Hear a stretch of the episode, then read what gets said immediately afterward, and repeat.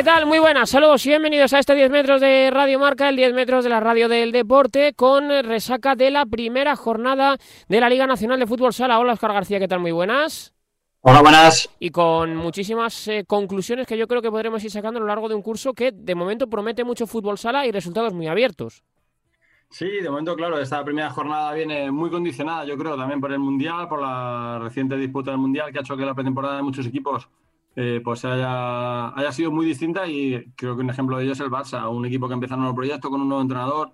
Además, Jesús Velasco, que es de los que gusta meter muchos conceptos en el estilo de juego y que tienen que asimilar muchas cosas, pues prácticamente han tenido esta semana para entrenar nada más. Visitaban un, uno de los gallitos, uno de los fuertes como Palma Futsal y se para una goleada 6-2 que es la que les hace pues empezar la liga como, como colistas. El otro equipo europeo, el Levante, por su parte, pues acusó muchas bajas que tenía. También tiene una visita complicada con el Viñalbali. Eran las dos semifinales de la pasada temporada. El Viñalbali ganó 3-0 y se llevó el triunfo y dejó a los levantinistas, ya digo, muy afectados por las bajas. Pues también en puesto de descenso y por lo demás, pues eh, partidos eh, muy bonitos, muy igualados. Esa victoria de Jaén en Santa Coloma, un partido, el partido con más goles fue ese 3-4. El empate del Betis contra el Pozo con, con también bastante bajas en el equipo bético, pero mostrando que tiene muchas, muchas cosas que decir. La victoria de Jimmy, que ha empezado muy bien. Movistar Inter también empezó ganando a Rivera Navarra, también a Spiel, que parece que, que, ha entrado, que ha empezado con buen pie pese a la derrota. Y bueno, empates entre Burela de Fútbol Emotion y, y, Sota y Manzanares en el debut de los manchegos. Pues una jornada de momento muy interesante que yo creo que ha dejado cosas muy atractivas. ¿Cuál es el equipo que más te ha sorprendido, Oscar, de momento de lo que has visto? Es verdad que es poco pronto, yo creo, para sacar conclusiones, pero ¿habrá algún equipo que te ha llamado poderosamente la atención? Bueno, eh, hay un equipo que yo creo que ha ganado mucho esta temporada, que es Viñalbal, que con su afición eh, va a ganar muchos enteros, sobre todo en los, en los partidos de casa. Palma también, yo creo que además es un equipo que parece que va a dar un paso adelante incluso en el juego y pues son los que están llamados un poco a pelear ahí. Pues Jimby sólido en casa. Yo creo que Spiel, pese a la derrota, es un equipo llamado a estar luchando por la permanencia, pero yo creo que hizo, hizo un buen partido. Y bueno, pues Manzanares quizá también en el debut en el estreno, en una cancha complicada como es la de Sota, aunque es verdad que, que no es el Sota de los últimos años, pues yo creo que Manzanares también hizo una buena puesta en acción con un Dani Juárez, con un portero que, que sostuvo muy bien a su equipo. Pues esa es la previa, o mejor dicho, la resaca de Oscar García de la primera jornada de Liga. Aquí arranca 10 metros.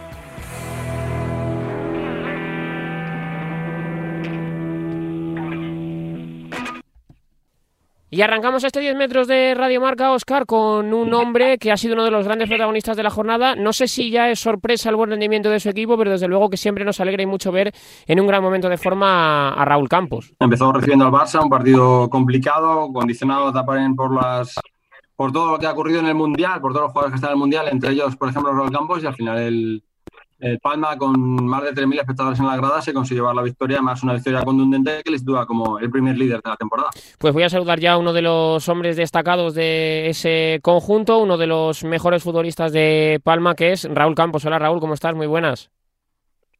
Hola, buenas, ¿qué tal? E imagino que muy contento de iniciar así la temporada, ¿no? Sí, la verdad que sí, por, por el resultado contra el rival que era y sobre todo por, por jugar en casa con nuestra afición, pudiendo tener un mayor aforo, la verdad que, que fue un gran día para todos. Supongo que al final cuando uno empieza así, sí, decía Oscar que cuando uno empieza así, al fin y al cabo se queda con las buenas sensaciones por todo lo que ha trabajado en la pretemporada y por cómo venía el equipo y por todos los que habéis sido eh, de, después del Mundial y demás. Yo me imagino que, claro, uno se queda mucho más tranquilo, ¿no? Sí, yo al final le, le, seguí desde la distancia porque estaba en el Mundial y vi al equipo en un estado de forma increíble. Llevan dos meses trabajando y yo al final me, me, he incorporado ahora a ellos, pero gran mérito es de ellos por el trabajo que llevan haciendo durante esta pretemporada. ¿Cómo es esa incorporación, una pretemporada distinta, precisamente, digamos, al margen del grupo? ¿Cómo es volver al grupo y meterte en la dinámica de trabajo? ¿Hay, hay mucha diferencia? Sí, sí, hay. Al final ellos físicamente estaban muy bien, llevan casi dos meses. Nosotros es diferente. Al final allí entre preparar partido del mundial, la baja, los entrenamientos tienen una carga menor y al final no llegamos en, un gran estado de forma. Y ellos al final llevan dos meses. Yo me tengo que acoplar un poco, recordar las jugadas y al final cuesta unos días adaptarse, pero ya te digo que, que, bien y contento de poder estar con ellos. ¿Es difícil eh, cambiar el chip al club cuando sales de un mundial de la manera que salimos nosotros, España, Raúl? Sí, al final te cuesta unos días digerir el resultado, adaptarte un poco al, club, a, la exigencia que tiene, pero ya te digo, por lo menos nosotros venimos de competir al máximo nivel y eso, eso al final entonces ayuda a entrar rápido en la competición. ¿Y cómo te has encontrado el equipo? Porque parece que este año con las incorporaciones parece que va un poco a cambiar, no sé si va a cambiar el estilo, parece un equipo un poco más tirado hacia arriba, más mirando hacia arriba. ¿Has notado mucho cambio en ese sentido en la filosofía de juego del equipo? Sí, la verdad que sí, a pesar de que la filosofía es lo mismo y, el trabajo que hacemos igual, el equipo es más ofensivo, el otro ya lo pudimos ver, es cierto que estuvimos muy, muy acertados de cara a gol, pero sí que se ve otro aire en el equipo y yo creo que este año vamos a dar ese pasito adelante, vamos a ser más ofensivos y yo creo que se va a notar. Eh, Raúl, ¿cómo se hace temporada tras temporada para ir renovando un poco la motivación y, todo lo que ello conlleva? Porque tú ya eres un veterano de, nuestra liga, imagino que uno va viendo cómo pasa el tiempo y, de alguna forma sabe que el, final está más cerca que, que, el principio eso también debe pesar ¿no? a la hora de lo anímico, de la motivación, de todo lo que uno quiere conseguir año tras año. Sí, la verdad que sí, que, que ya empieza el recorrido y nos vamos haciendo veteranos, pero ya te digo que quizás cuando te vas haciendo más mayor valoras todo mucho más cada día, cada entrenamiento, cada partido y yo creo que, en mi caso la, la, exigencia, es máxima y, sigo con la misma ilusión. Ya te digo, el día que no tenga esa ilusión dejaré de jugar. Eh, ¿Qué objetivos os planteáis colectivamente con Palma esta temporada? bueno, los que nos hemos planteado las temporadas anteriores y no hemos conseguido, que llegar a alguna final e intentar ganar un título y, conseguir para el club su primer título en la historia. Eh, tú has estado en un equipo grande como es el, Pozo, eh, Raúl, y yo te quería preguntar, ¿qué es más difícil, estar en un equipo grande como el Pozo y tener la exigencia de ganar año tras año, o estar en Palma donde sabes que la apuesta es esa y saber que no te está dando para conseguir lo que el club te pide? Bueno, pues la verdad que Palma nunca ha conseguido nada, pero yo creo que se caracteriza por ser un club exigente. Aquí, si perdemos un día, la verdad que es un drama y, esa presión y esa exigencia que nos ponemos nosotros mismos es lo que nos hace mejorar cada día y, yo creo que aquí se lleva diferente, la verdad. ¿Crees que esta temporada puede ser distinta para algunos equipos? Vosotros, por ejemplo, que el otro día metiste más de 3.000 espectadores, Viñalbal, y lo he comentado antes, que parece que, está llenando. ¿Que esta temporada va a pesar más el factor cancha? ¿Se va a notar más eh, cuando juegas en casa cuando juegas fuera? Yo creo que sí, sobre todo equipos como Valdepeña, yo creo que el año pasado lo notaron mucho el no tener a su público, Jaén este año yo creo que va a dar un paso adelante, al final se nota mucho jugar en casa con tu afición y, eso, esos dos equipos yo creo que van a mejorar mucho y nosotros también porque por suerte siempre tenemos el pabellón lleno y nos ayuda mucho. ¿Se echaba de menos mucho? Eh, es decir, Raúl, tú que has estado en canchas muy calientes también en Portugal, ¿se echaba mucho de menos a la, gente? Sí, la verdad que sí, que al final parece como que hasta te acostumbras a jugar sin ellos, pero por ejemplo el otro día aquí para nosotros fue increíble poder disfrutar aparte del resultado con la gente. Mismamente lo hemos visto en el Mundial, que por desgracia no ha sido lo que nos gustaría en cuanto al aforo y al público que ha asistido a, los, partidos del Mundial y ojalá a partir de ahora pueda seguir creciendo todo esto. ¿Cuesta adaptarse de vuelta al, público? Porque, como dices tú, en el Mundial, por ejemplo, hay muy poca gente y en el campo os podéis hablar más o podéis comunicar mucho más. ¿Cuesta también adaptarse a, esa dificultad de oír o de decir, usted hace mucho ruido? Sí, bueno, al principio se hace un poco raro, pero yo creo que estábamos todos deseando que llegara este momento, sentir ese escalofrío antes de salir a jugar la gente y yo creo que eso es lo que hace bonito a nuestro deporte pero casi te trae recuerdos de juvenil, ¿no, Raúl? De, etapas en las que no había tanto aforo, no sé, o sea, debe, ser muy raro incluso para los propios jugadores escuchar tan nítido a los entrenadores, que antes a lo mejor las broncas se diluían un poco. Sí, al final cuando no había público, pues todavía te cuesta más engancharte al partido, salir más concentrado, más motivado. Ahora con la gente yo creo que, que sale ya de sobra motivado para afrontar el partido. Y en la vuelta a la liga el otro día en, Lituania, en esa zona mixta después del partido, tú eras de los que más fastidiados vi salir, de los que más iba llorando porque fue un palo muy duro. Eh, ¿Cómo se ve ahora el Mundial pues, con dos semanas pista? Bueno, para mí sigue siendo duro. Ya el Mundial de Colombia me fui dolido porque creo que no, no estuvimos a nuestro nivel. Este hemos estado mejor, pero aún así tampoco hemos conseguido el objetivo y personalmente a mí me ha costado mucho llegar a estar ahí, mucho trabajo para poder estar entre los 16 y la verdad que me, ha dolido mucho por, cómo fue y, y porque se nos ha escapado otra oportunidad. Hoy, eh, Raúl, en España, bueno, me imagino que lo habrás visto, pones el telediario a las tres y media de la tarde, eh, los deportes a las tres, escuchas un poco Radio Marca y ves que em, la polémica se cierne sobre esa jugada de Mbappé, si era fuera de juego o no. Eh, cuando lo has visto y te has acordado mucho de esa jugada con Ricardiño, donde a vosotros también os intervino el VAR y tampoco nos explicamos todavía cómo no se rearbitró una jugada que parecía clara. O sea, también hay muchos recuerdos a la mente, has dicho, mira, hace unas semanitas estaba yo ahí en la posición, así que entiendo a la perfección a Eric, a, a Busquets, a todos los que se estaban quejando ayer. Sí, la verdad que yo ayer estaba aquí en casa viéndolo y me daba rabia de, que, de que no solucionaran ese problema, teniendo las herramientas adecuadas para ello y que no se quiera utilizar. Y en nuestro caso también se me pasa muchas veces por la cabeza. Es cierto que no perdemos el partido solo por eso, hubo más detalles, pero sí que, sí que duele, la verdad. Sí, parece que condiciona mucho pues con las dos semanas pista del partido. Eh, no sé qué al final los condiciona más. Si, ese 2-1 que daba la sensación de que Portugal ya no encontraba la solución y que le vuelve a meter en el partido, o el 2-3 por la mala suerte que es con el gol de raya que os ponéis, se ponen por delante por primera vez. ¿Cuál es el momento que crees que, cambió más el partido?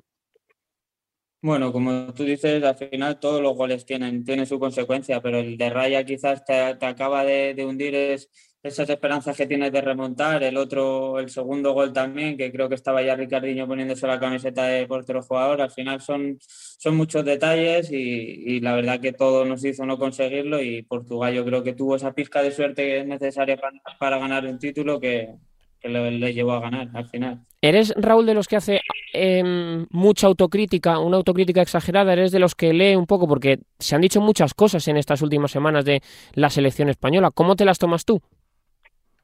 Bueno, con el paso de los años intento mantenerme un poco más al margen de todo, lo hago la mía personal del equipo y intento aislarme un poco de los comentarios, pero es cierto que sí, que, lees cosas que, a uno nos gustan, pero nosotros tenemos que, estar al margen de todo eso, cada uno es libre de opinar lo que quiera, pero sí que es verdad que hay comentarios que, no me gustan, pero tenemos que aceptarlo.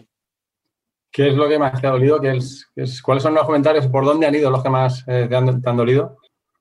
Bueno, no ningún comentario en concreto, sino que me gustaría tener a veces más apoyo de nuestra gente de, España, que al final somos un país, todos luchamos por, por, ganar, por conseguir éxitos y al final yo creo que tenemos que ir todos un poco más de la mano, pero ya te digo que al final cada uno es libre de opinar lo que quiera.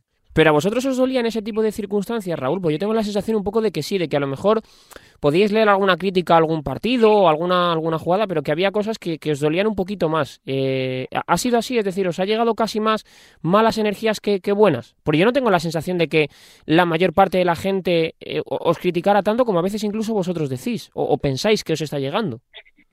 No, no, no creo que sea la mayoría. Al final serán ciertas personas la minoría y ya te digo que a nosotros, en mi caso, no me afecta y espero que en el de los demás tampoco, porque al final somos deportistas, estamos expuestos a esto, a opiniones, a críticas y, hay que saber encajarlas y, yo creo que, no nos tiene que afectar a ninguno.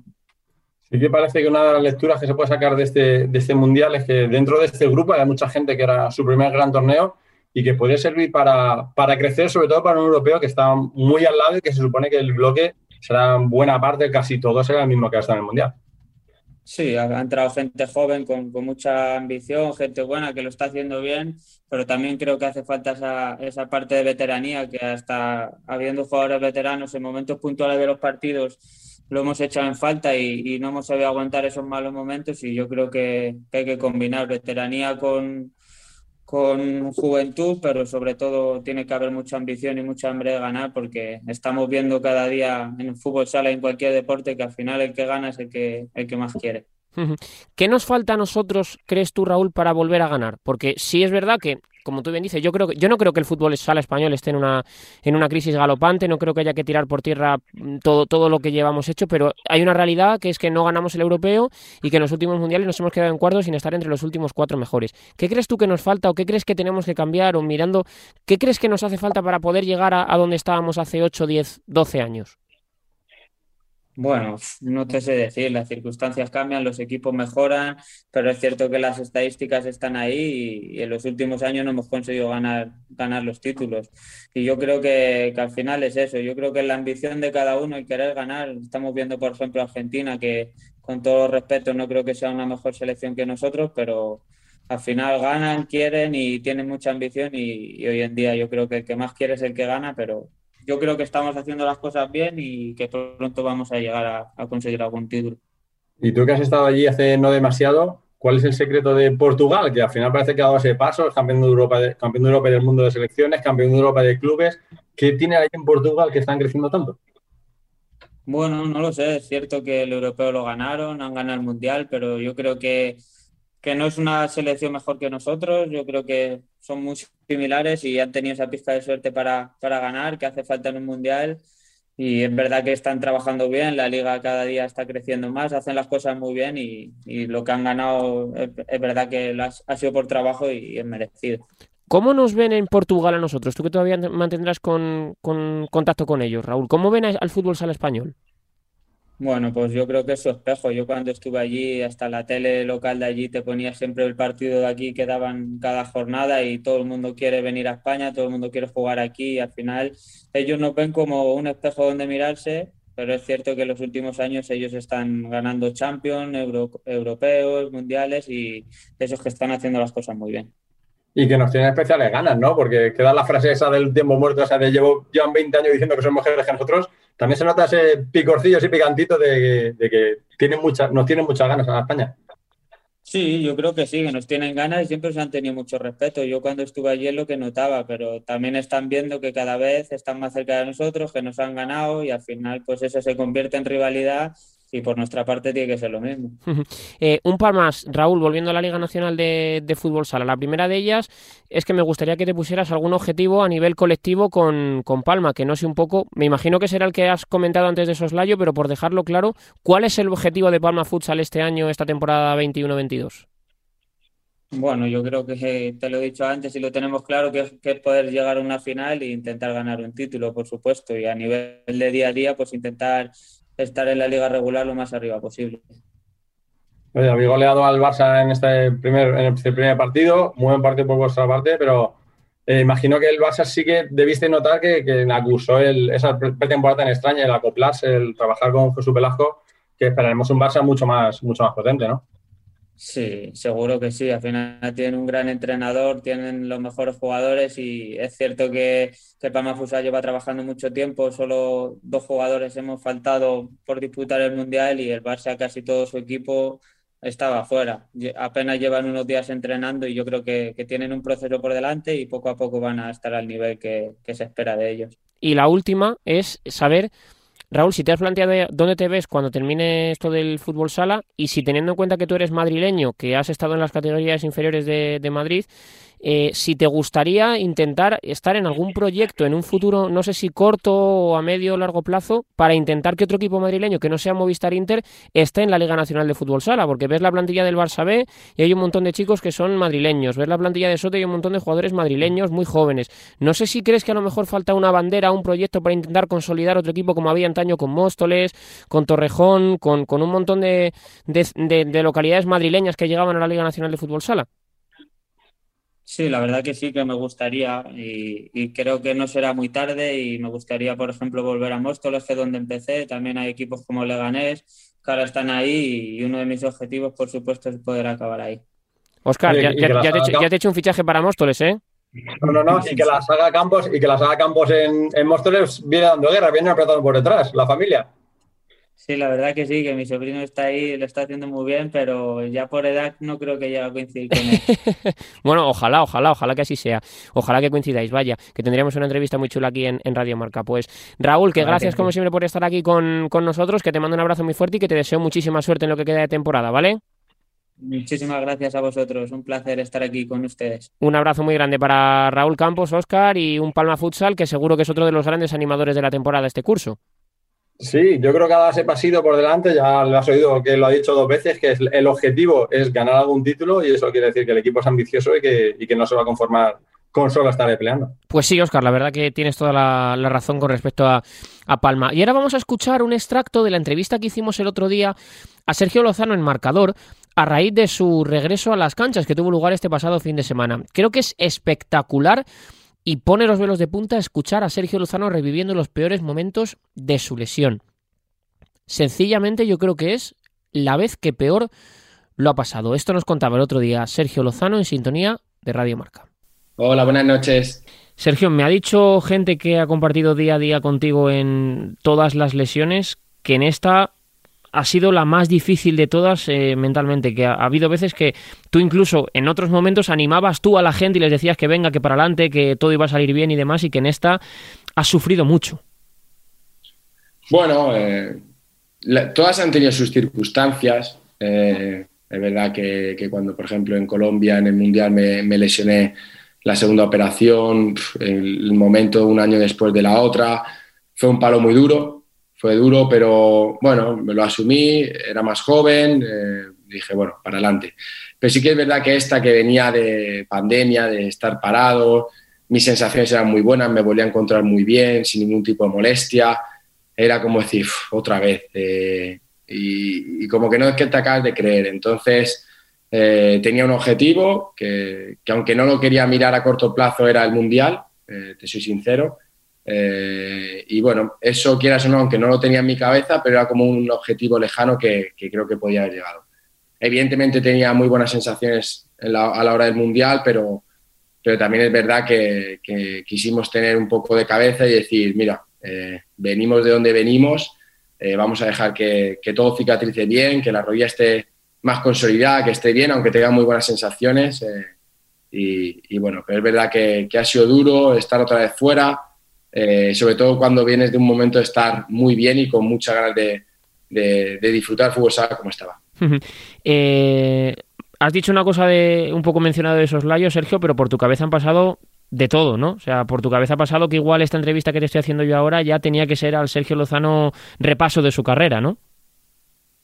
Sí, pensé, bueno, lo he dicho alguna vez, creo que cuando me retiré, uy, cuando, perdón, cuando me retiré, sí, del partido lesionado, eh, fui al vestuario, sabía que me había roto la rodilla otra vez, eh, era consciente de ello y mis primeras palabras al doctor, lo repetí bastantes veces, era, lo dejo, se acabó eh, no quiero volver a pasar por todo ello, no quiero volver a sufrir de la manera que he sufrido otra vez, lo que me costó recuperarme y decía, esta, esta se acabó. Era muy duro de asimilar a nivel físico, porque evidentemente tienes tres cirugías en la misma rodilla, pero a nivel psicológico, volver a asumir y saber y er, ser consciente de todo lo que te espera, de, tantos momentos de soledad, de dolor, de, estar en esa situación que ya la conoces, que sabes lo duro que va a ser y volver a repetirlo, eh, en ese momento solo pensaba en que lo dejaba, la verdad. Evidentemente cuando pasan los días me costó asimilarlo como cuatro o cinco días.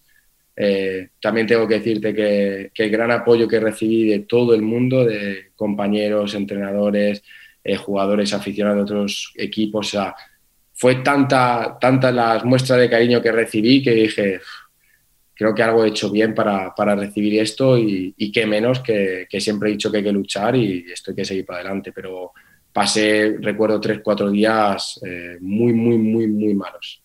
¿Lloraste mucho? Mucho.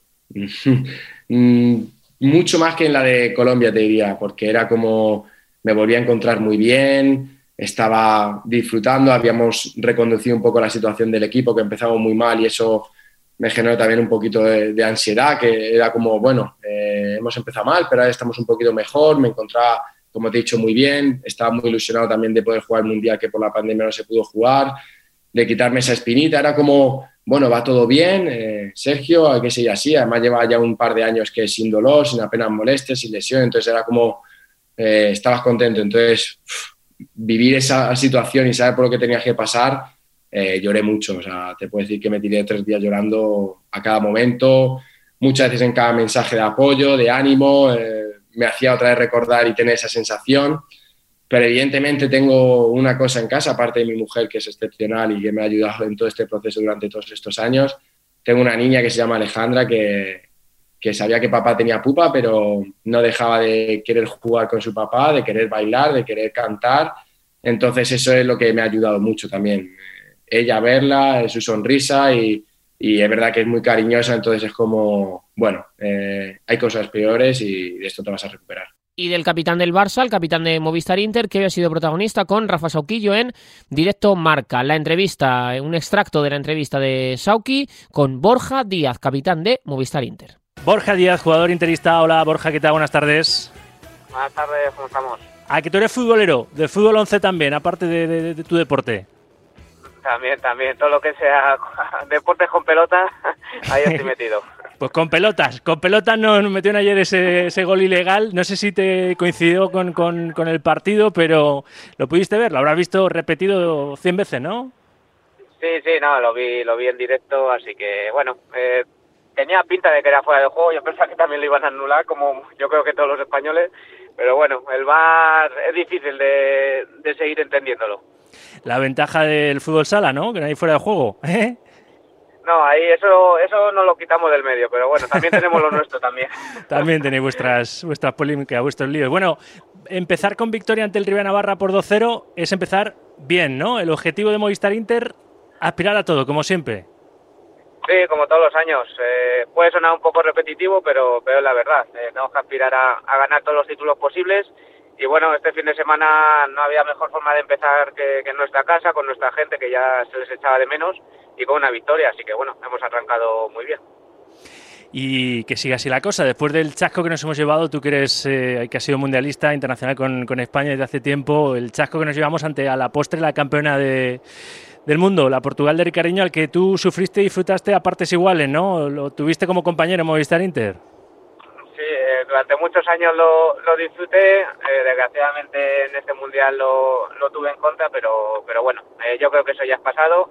Ha sido una vivencia muy muy buena, lo intentamos todo, no pudo ser y, bueno, nos queda el consuelo que, que, nos eliminó la campeona del mundo, por lo menos. Así que Eso es verdad. Eso es verdad. Oye, y esto de cuando os enfrentéis al Barça a ver a, Jesús Velasco, el técnico con el que ganasteis, que fueron cinco ligas seguidas, ¿no? Fueron cinco, sí, cinco seguidas. Y luego Champions, dos. Y Champions, dos seguidas, eso es. Tiro de memoria. Cuando lo veas ahí sentado en el banquillo local en, en Barcelona o visitante aquí en, en, Madrid, ¿qué, ¿qué vas a pensar? Raro, ¿no?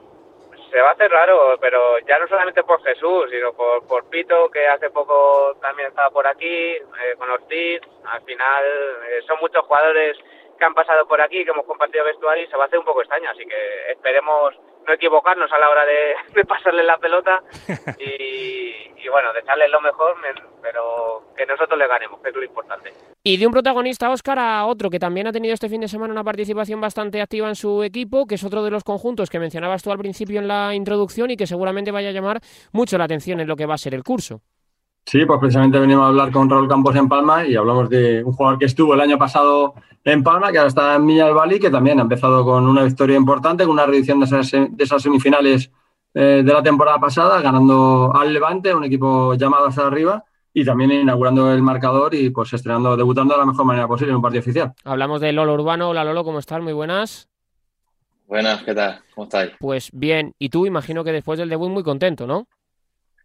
Pues sí, hombre, satisfecho. La verdad que no se puede empezar mejor, ¿no? Ganando y además pudiendo marcar y disfrutar de la afición es la mejor manera de empezar y muy contento.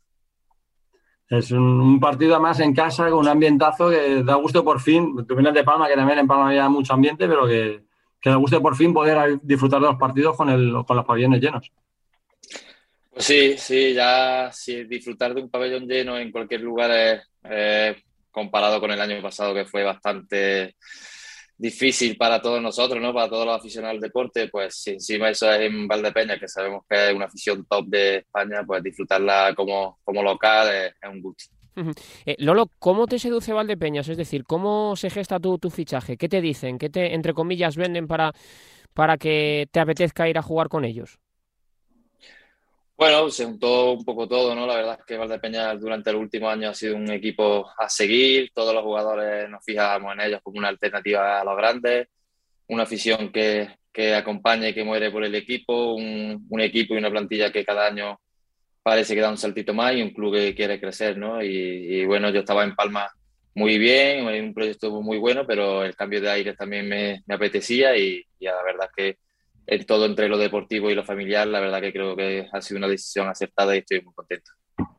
¿Se pueden asemejar los dos proyectos un poco? Quizás el de Palma lleva un poco más de tiempo, está un poco más tiempo arriba, pero pueden ser proyectos en cierto modo parecidos, de querer ir creciendo con nombres importantes y sin tampoco hacer grandes alardes, sino pasito a pasito. Sí, yo creo que sí. Yo creo que son dos proyectos que son eh, la alternativa o quieren ser la alternativa a los grandes Es verdad que no se ha refrendado en ninguno de los dos clubes todavía con títulos, pero sí que los dos están haciendo las cosas muy bien. Creo que, se está igualando realmente eh, la clasificación por la parte de arriba y, esperemos que este año Viñalbali sea una alternativa real. Viéndolo desde fuera, como bueno aficionado más que casi como, como rival, ¿a ti te sorprendió el año de las dos finales de, de Valdepeñas? Es decir, ¿lo mirabais con un poco de, de admiración, Lolo? Hombre, admiración y, envidia, ¿no? Envidia sana porque al final eh, los que estábamos en, en, otros lugares que también queríamos jugar esos partidos importantes, eh, vimos como un equipo que a priori el año anterior creo había peleado por no descender y, de repente empezaron a conformar una plantilla muy buena, empezaron los buenos resultados y, y en los momentos importantes dieron, dieron la cara, ¿no? Y, llegaron hasta las finales. No tuvieron la suerte de, de un título, pero la verdad es que yo desde fuera de Palma con, con muchísima admiración por, por, lo que estaban haciendo esos jugadores. Y lo que sí parece es que siendo un club modesto, un club que quizás no estamos acostumbrados a verle arriba, ha hecho una plantilla muy importante. Tiene un portero que hubiera sido campeón del mundo, que por el COVID no puede jugar, pero que es eh, campeón del mundo, dos mundialistas con España, tú campeón de Europa, Rafa campeón del mundo con Brasil. Al final es una selección con, con experiencia y con, y con gente que está prestando. Sí, sí, sí, se trata de eso, ¿no? Yo creo que el club, como he dicho antes, da un pasito más cada año.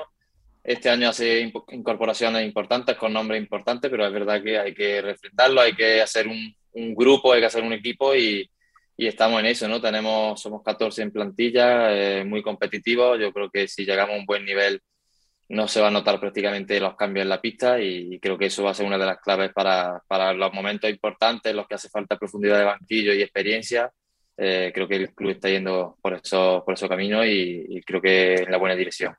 Lolo, tú has tenido entrenadores muy buenos, seguramente de los mejores de, España.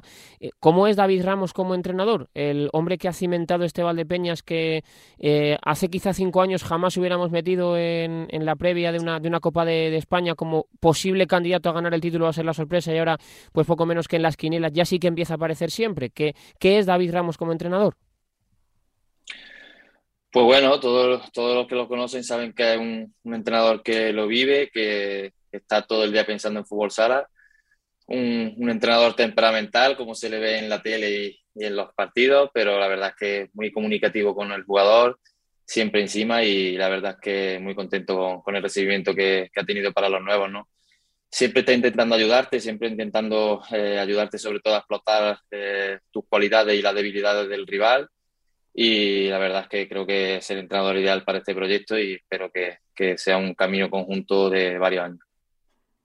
Y, aprieta mucho porque los tiempos muertos se le ve que es muy expresivo, que, que, suelta lo primero que parece que suelta, lo primero que se le pasa por la cabeza. ¿Aprieta mucho en ese sentido? ¿Os deja poca, poca relajación en ese sentido? Sí, bueno, son, son diferentes estilos, ¿no? Pero vamos, no voy a descubrir yo nada nuevo porque se ve en los tiempos muertos, ¿no? Que hay entrenadores más tranquilos y entrenadores más temperamentales.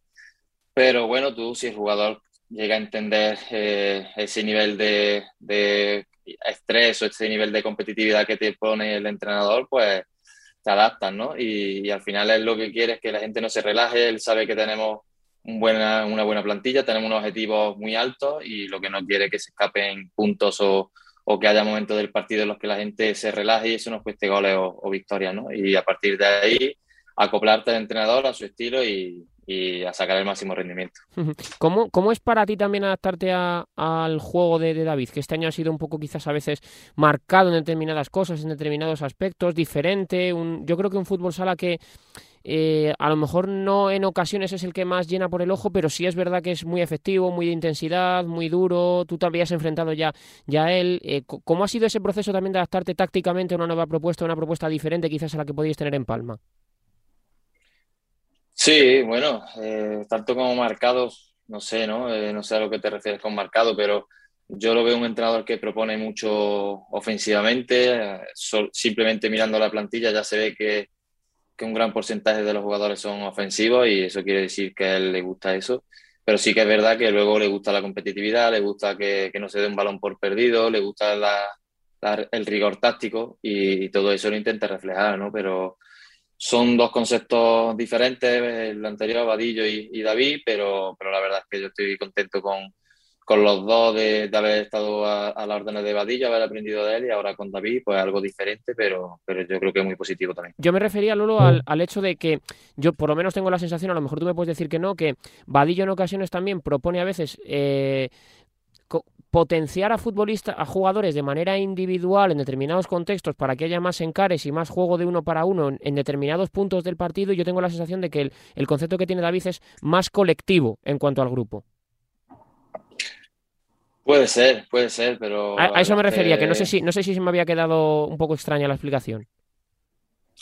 No, puede ser, pero aquí, por ejemplo, también hay muchísimo tiempo y muchísimas jugadas con protagonismo de Catela o de Chino, que son jugadores también que encaran, como, como te puedes referir tú, por ejemplo, allí este año a Eloy Rojas o, Diego Núñez, ¿no? Y yo creo que ahí se trata también de sacarle partido a, los jugadores o a la individualidad que tú tengas. Hay jugadores que, que suman más en el uno contra uno, hay jugadores que suman más en el juego eh, conjunto y yo creo que se trata de sacar el partido, el máximo partido, ¿no? Vadillo lo ha hecho con, con las armas que tenía y, David lo intenta con las suyas. Sí que es verdad que, que, puede parecer eso a lo mejor en los tiempos muertos y, y, así, pero, pero no es algo que los jugadores desde dentro estamos pensando que estamos jugando como robots.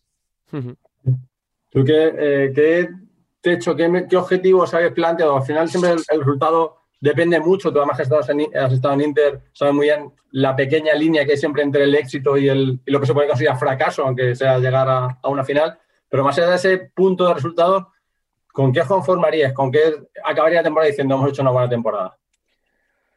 Bueno, el club tiene unos objetivos que son unos objetivos realistas y, y consecuentes con cómo está la competición. ¿no? El club como club es meterse en Copa y, y Playoff, pero luego nosotros sabemos la plantilla que hay, los jugadores, sabemos el cuerpo técnico que tenemos y, sabemos que podemos aspirar a más, ¿no? Nosotros no nos conformamos, además la ciudad está volcada con el equipo, la ciudad quiere, quiere el título, quiere finales y, nosotros no nos conformamos con menos de eso. Es verdad que es muy pronto, sabemos que hay siete, ocho equipos que van a pelear por estar entre tres o cuatro puestos y, y otros tres o cuatro equipos más por meterse en, en playoff y en Copa, pero eh, o sea que es pronto para decidir o, para pensar hasta dónde podemos llegar. Pero yo, por lo que voy viendo en el equipo y lo que voy hablando con los compañeros, no nos conformamos con poco, ¿no? Así que intentaremos, como mínimo, igualar los últimos años de Valdepeñas, que han sido años en los que las sorpresas ya dejaron de ser sorpresas. Eh, Lolo, ¿cómo ha sido el reencuentro con un jugador que tú habías conocido en Inter, que ya estaba en la etapa parecía final de su carrera y que este año y el año pasado ha exhibido un nivel tremendo como es Rafa Rato? Eh, ¿Qué Rafa te has encontrado? ¿Qué diferencias tiene con respecto a Inter? Y si está igual, dinos cuál es su secreto para intentar llegar yo a su edad como está él. Pues la verdad es que encantado, ¿no? Eh, Rafa es un jugador referente para, yo creo que para todos los que estamos en, en la liga un auténtico crack mundial. Es verdad que en los últimos años ha dejado de estar, por ejemplo, en la selección, pero porque ha tenido también mala suerte con, con la lesión que tuvo eh, en el último momento hace unos años en Inter. Pero la verdad es que para nosotros es un tío importantísimo, tanto para nosotros como para el equipo. Y, y, luego a nivel de liga yo creo que sigue siendo un punto, un jugador de admiración de todo por su calidad, por su competitividad por los títulos que ha conseguido y, además una buena persona y, un buen compañero y un buen capitán. Así que encantadísimo de volver a, compartir victoria con él.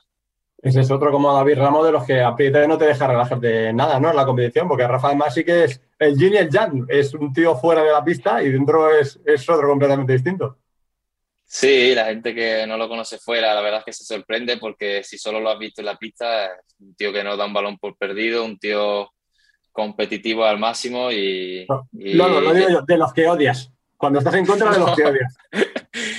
yo no lo he hecho porque lo he conocido bastante, hace bastante años, ¿no? Entonces está claro que... Lo, que sí tengo claro es que lo quieres en tu equipo. A Rafa, tanto por su calidad individual y por lo bonito que juega, como por su forma de competir y llevar los partidos, eh, lo en tu equipo y, espero que, dure muchos años porque, porque tiene físico y porque tiene calidad y, cabeza para, hacerlo. Eh, hemos hablado de Rafa, hemos hablado de Vadillo, dos jugadores que eh, han tenido o tienen una carrera muy, muy larga. ¿Tú te ves así, Lolo? ¿Tú te ves eh, siendo un jugador muy veterano dentro de, un equipo o tienes pensado a corto plazo que el, que el fútbol sala termine? Bueno, yo he firmado ahora mismo tres años con, con Viña del Valle, así que, bueno, dos más uno, pero pero la idea es que se cumpla el tercero, así que cuento como con tres, así que de momento ni siquiera pienso en eso, ¿no? Pienso en consolidarme, en ser importante en este equipo y en conseguir objetivos a nivel de, de club y a partir de ahí pues ya veremos, pero, pero de momento tengo muchísimas ganas, me veo muy bien y disfruto cada sábado que entro en la pista, así que eso es lo importante. Y tú que has estado aquí, que has estado viendo el Mundial de fuera y que has convivido con él después de, del palo que se ha llevado, ¿cómo has visto a Edu eh, durante el Mundial? Le se perdido el Mundial por, por algo tan azaroso, parece, como, como una afección de COVID. Pues sí, sí, el año pasado ya nos lamentábamos por, perderte dos semanas si, si dabas positivo, pues imagínate que, que, en vez de dos semanas de liga del año pasado te pierdes un mundial, ¿no? La verdad es que lo hemos, lo hemos hablado, pero muy poco. Creo que eh, fueron unos días muy duros para él. Le hicimos alguna broma a ver si, si se desconectaba un poco, pero mira, creo que es mejor no pensarlo, porque como es algo que, que tú no has podido hacer nada, porque además no fue culpa de él, que fue un otro contacto que, que dio el positivo por allí, pues al final creo que mejor no pensarlo, pensar en el azar y ya está. A partir de ahí todos sabemos que es un gran portero.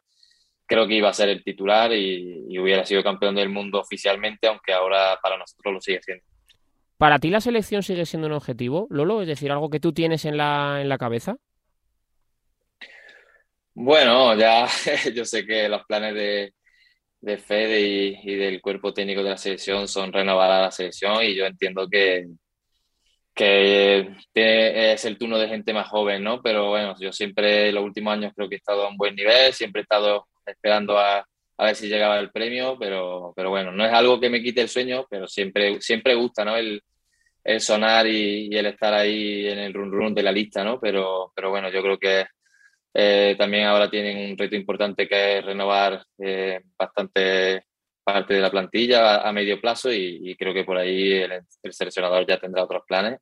Le deseo lo mejor a la selección y, ojalá que llegara un premio también, pero, pero ya te digo, siempre con, con ellos.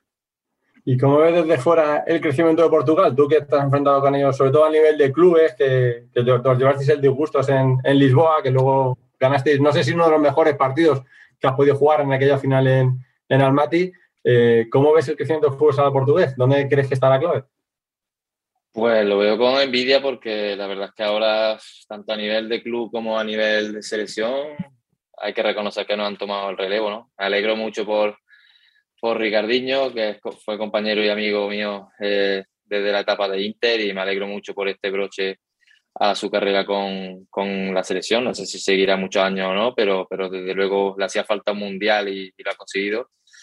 Pero hay que reconocer que, que Portugal en este momento eh, nos ha pasado, ¿no? Yo creo que la cuna del fútbol sala siempre va a ser Brasil y, y España, pero, pero bueno, tenemos mimbres para darle la vuelta. Esto está claro que es eh, mucha competitividad a nivel mundial y creo que hay equipos eh, tanto a nivel de club como de selección como para volver a, ser estandarte de fútbol sala a nivel mundial. ¿Tú, tú que le conoces bien, tú que conoces bien a, Ricardo, ¿cómo lo has visto en este mundial? Pues parece que ya en el último europeo había cambiado un poco el rol dentro de la selección, parecía que se jugaba más casi de armador de juego más que finalizador. En este mundial parece que también ha tirado por ahí. ¿Cómo lo ves tú en el sentido? Porque debe ser difícil para un jugador, una estrella, digamos, jugador acostumbrado a filigranas, a decidir cambiarse el rol y asumir ese rol de ser un jugador de equipo más que una estrella. Sí, pero bueno, yo sobre todo lo he visto inteligente por lo que tú dices, ¿no? Inteligente porque ha sabido eh, en ese sentido reconvertirse. Es normal, es un jugador súper explosivo, súper rápido y eso con la edad, pues todos sabemos que algo se va perdiendo, ¿no? Un pequeño porcentaje de esa explosividad o de esa velocidad se va perdiendo, pero él es tan listo y tan, trabajador que ha conseguido eh, un poco reconvertirse, sigue teniendo sus batallas de calidad, y, ha aportado en, en, otros aspectos. Después de la lesión tan importante que tuvo, la verdad es que me ha sorprendido el trabajo que ha hecho, que lo he ido siguiendo eh, muy de cerca y, preguntándole y, llegaba muy, muy justo de tiempo y de semana, prácticamente sin tiempo para prepararse. Y yo creo que ha rendido a un gran nivel. Es verdad que ha habido algún compañero que ha destacado incluso más, pero, pero yo creo que él ha sido pieza clave de Portugal y, ha dejado detalles de calidad que, van a marcar para su historia. Y a mí me queda una, última, Lolo. Eh, bueno, eh, yo creo que aunque haya ganado el Mundial Portugal, aunque haya estado en las semifinales Argentina, eh, tú eres cierre de los de, no sé si vieja usanza, porque el fútbol sala al final ha cambiado y evolucionado mucho, pero sí me gusta preguntaros a vosotros, los que al final os tenéis que librar batallas contra Ferrao, ¿cómo se defiende a un pivot como, como Ferrao? ya es curiosidad pura que yo en, mis, en mi tiempo de jugar también era cierre y la verdad que vientos no, no tengo muy claro cómo, cómo hacerlo. Bueno, si él tiene el día es muy complicado. Si él tiene el día, la verdad es que es prácticamente puede ser el mejor del mundo. Es verdad que en este, en este mundial ha habido eh, selecciones que han destacado más jugadores, pero, pero él sabemos todos que es top 3 de la liga y del mundo y, y si él tiene el día es muy complicado. A partir de ahí hay que estudiarlo, hay que ir aprendiendo de sus gestos, hay que ir aprendiendo de, cómo va evolucionando él también y, después pues estar preparado físicamente y, con un poquito de ayuda de los compañeros. Pero ya te digo, es un jugador top eh, y, hay que echar una mano entre todos porque si no puede, puede ganar partido. Oscar, ¿algo No, pues ya que estamos hablando de, hemos hablado de dos últimos nombres, ¿Qué es más complicado? ¿Un Ferrao de espaldas que, que sabes que se puede girar más por, los dos lados? ¿O un Ricardinho que te venga de frente? ¿Qué, temas pesadillas? Hombre, yo creo que yo creo que a nivel de peligro, por cercanía, portería y todo, Ferrao, ¿no? Es verdad que Ricardo, bueno, a mí por suerte, de momento no, no me ha dejado en ningún vídeo, pero Ricardo ha dejado a mucha gente en vídeo señalado pero bueno, está más lejos de portería y muchas veces las filigranas de Ricardo pues acaban en pase o acaban en gol. El peligro de Ferrari es que te lo hace todo a 6-7 metros de tu portería y si no lo consigues defender es prácticamente gol. Se gira y va para, iba para adentro, es la, es la realidad y la verdad. Pues eh, Lolo, que gracias como siempre por atender la llamada de, de Radio Marca. ¿Te ha dado tiempo a hacer algo en Valdepeñas más allá de entrenar y demás o no? Bueno, me están enseñando un poco la gastronomía de, de Valdepeña y, y, estamos conociéndola, muy contento con la ciudad, con el apoyo y la verdad es que esto, si la temporada va bien, que todos esperamos, va a ser un año de disfrute y una locura en el pabellón. Pero como en casa imagino que en ningún sitio, ¿no? Cuando uno vuelve allí a su ciudad y demás, no, ¿no? Bueno, eso, eso, eso lo dice todo, ¿no? Yo soy también muy de Córdoba y, me encanta estar por allí, pero la verdad es que a todos los sitios donde hemos estado nos hemos adaptado perfectamente y, he disfrutado y, he dejado amigos. Y espero que en Valdepeña los próximos años sea igual. ¿Lo dejo como una indirecta para dentro de tres años eso? ¿A dónde? Lo de, lo de Córdoba, digo que si lo dejo ahí como. No, no. Que si alguien. No, en, tres años, Lolo, en tres años, en tres años, si alguien quiere coger ese guante, pues que lo coja, ¿no? Ah, bueno, sí, bueno, no, nunca dije este agua no beberé, ¿no? Pero la verdad es que el proyecto de Valdepeña me ilusiona y, espero estar aquí muchos años, muchos años. Pues muchísimas gracias, Lolo, un abrazo muy grande. Muchas gracias a vosotros, un abrazo, hasta luego. Lolo Oscar, un jugador que tiene una carrera evidentemente dilatada, que ha probado lo que es estar en Movistar Inter, la exigencia, que ahora también es una de las banderas de Valdepeñas. Sí, ha sido uno de, las, los pilares también de ese plano futsal que está, pues ha llegado ahí a luchar por por todo, hasta acariciando las finales y los títulos y ahora pues en Valdepeñas a seguir ese, un proyecto, pues como hemos dicho antes, un proyecto similar. Vamos que nos vamos.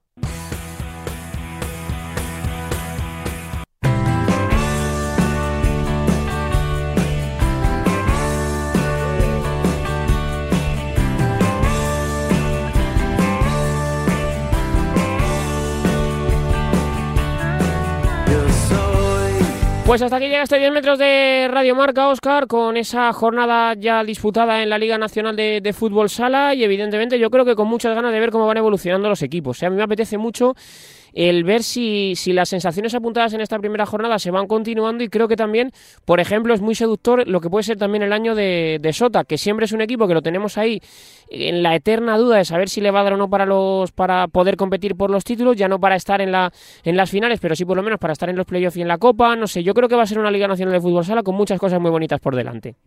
Sí, hay que ver cómo, cómo, arrancan esos equipos, también los que han empezado tropezando. Por ejemplo, el Levante, que ha tenido un calendario muy complicado para empezar. Visitó, perdió con Viñalbal y ahora recibe a Jimby Cartagena, que yo creo que es el Levante Jimby, que es el gran partido de, de la jornada, además con, con Europa, eh, pues ya muy prontito, el día 26, debutan los, los dos equipos en, en Europa y, como has dicho, pues Sota que visita el Pozo, que también es una prueba importante para los dos, para Sota para saber si iba a empezar a esos pasitos y para el Pozo para conseguir su primera victoria y Palma el líder que visita a Córdoba en un partido que también estará muy atractivo por el público y bueno, son quizás los partidos pues más chulos que podemos ver, como ese también Manzanares Movistar Inter, el debutante que dejó muy buenas sensaciones en Pamplona que recibe uno de los grandes y a ver cómo, cómo se afronta ese partido de Juan Lu contra su ex equipo. Oscar, ¿qué jugador español o qué jugadores españoles o qué proyecto extranjero con involucración española te apetece más ver en este curso? Pues, hombre, hay que ver en los jugadores españoles, hay que ver pues ese paso adelante que tienen que dar los Mellado, los Sergio González, jugadores que estuvieron en el, Mundial, pues en Raya, por ejemplo, que yo creo que ya lo dio el año pasado, pero que se tiene que consolidar por un lado, pues ese grupo de jóvenes en la selección, como hemos hablado con Raúl Campos, que tienen que dar ese paso, ese paso adelante. Y luego fuera, pues es interesante ver lo que puede hacer el Pulpis con Benfica, porque al final el Sporting ha cogido la delantera, es el equipo que está eh, dando los, eh, ganando los títulos los últimos años.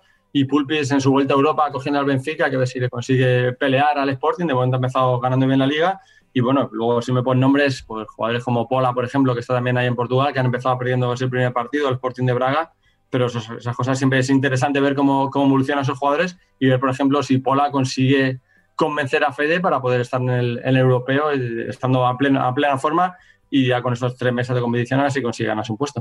Gracias, Oscar. Un abrazo. Un abrazo. Hasta que llega este 10 metros de Radio Marca, el de la Radio Deporte. La semana que viene más Fútbol Sala.